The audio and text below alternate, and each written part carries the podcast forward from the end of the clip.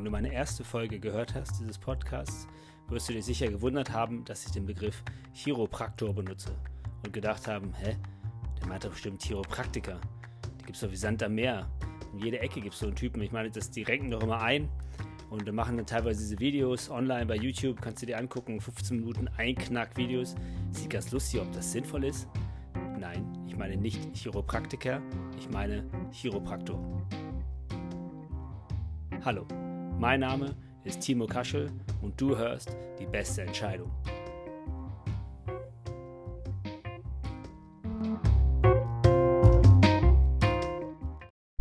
Die zweite Frage, die sich stellt, ist, wieso Studium? Habe ich noch nie gehört, dass man sowas studieren kann. Als ich das studiert habe, 1996 bis 2001, war auch ein Bachelor- und ein Mastertitel in Deutschland noch eine sehr ungewöhnliche Sache. Insofern kann ich die meisten verstehen, die dachten, naja, so ein Mastertitel, den kriegt man bestimmt auch irgendwie auf andere Art und Weise. Und tatsächlich, leider Gottes, in Deutschland geht das auch. Man konnte sich einen Mastertitel, der auch noch in der Chiropraktik war, mit zwei langen Wochenenden, zweimal fünf Tage erwerben und ein bisschen unüberwachtem Praktikum. Zum Glück sind diese Trends etwas auf dem Rückzug, aber leider gibt es immer noch kein ansehnliches Studium, wo ich jemanden ruhigen Gewissens hinschicken könnte in Deutschland für die Chiropraktik.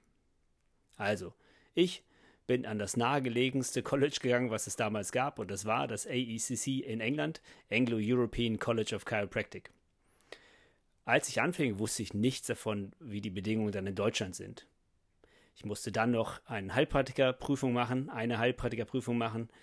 Viele sagen, was? Noch eine Ausbildung als Heilpraktiker? Nein, man muss nur die Prüfung machen. Man muss die Prüfung bestehen und die Prüfung versuchen darf jeder. Es ist, wenn man keinerlei Vorkenntnisse hat, sicherlich ratsam, eine Heilpraktiker-Schule zu besuchen, aber es ist nicht vorgeschrieben. Und das an sich ist schon eine erstaunliche Sache.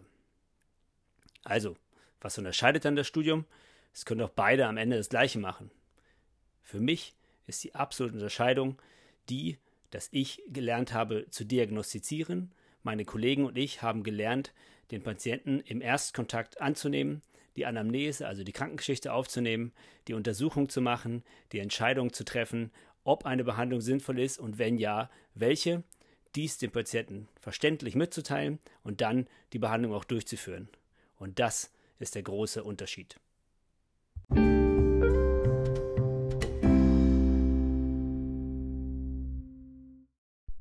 Denn die meisten Menschen, die zu uns kommen, brauchen neue Ideen.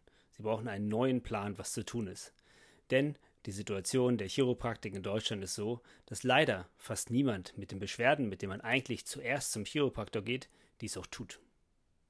Die meisten gehen den von den gesetzlichen Kassen angeratenen Weg, nämlich über den Hausarzt, den Orthopäden, den Physiotherapeuten und so weiter. Und vielen dieser Menschen wird natürlich auf diesem Weg geholfen. Aber es gibt auch einen durchaus großen Anteil Menschen, denen nicht so geholfen wird, wie sie sich das vorstellen. Und diese Menschen kommen dann oft zu uns in die Praxis.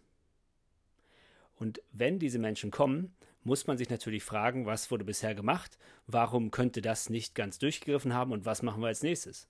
Und um diesen neuen eigenen Plan zu entwickeln, eigene Wege zu gehen, mit einer neuen Diagnose, mit einer vielleicht äh, umfassenderen, etwas ungewöhnlicheren Diagnose, ähm, viele sagen äh, ganzheitlich, das ist so ein Begriff, den finde ich schwierig, da so niemand so ganz ganzheitlich ist, aber zumindest umfassend zu schauen. Um diese Frage wird es im Detail in diesem Podcast noch sehr oft gehen. Denn welche neuen Wege soll es denn geben? Gibt es da irgendwelches Geheimwissen, was ein Chiropraktor hat, was vielleicht ein Arzt oder ein Physiotherapeut nicht haben? Nein, auf keinen Fall. Aber es gibt immer an jeder Schnittstelle gibt es Reibungsverluste. Und wenn ich in meiner Praxis und meine Kollegen in ihren Praxen die Möglichkeit haben, Untersuchung, Diagnostik, Behandlung, den Plan und auch die Änderung des Plans aus einer Hand zu haben, aus einer Person, dann kann das sehr viel bessere Ergebnisse geben für das, was die Patienten wollen. Und das ist auch ein ganz wichtiger Punkt. Wir versuchen den Menschen bessere Informationen zu geben zu ihrem Zustand und zu dem, was sie vielleicht zu tun oder eventuell auch zu lassen haben.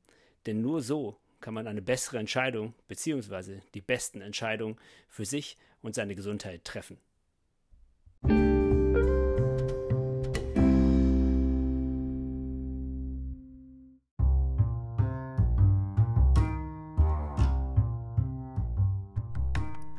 Du hast Fragen zu irgendwas, über das ich in der Episode geredet habe? Kein Problem. Geh einfach auf www.chiropraktik-leipzig.de Chiropraktik in dem Falle alles mit C geschrieben www.chiropraktik-leipzig.de und nutze unser Kontaktformular, um uns deine Frage zu schicken.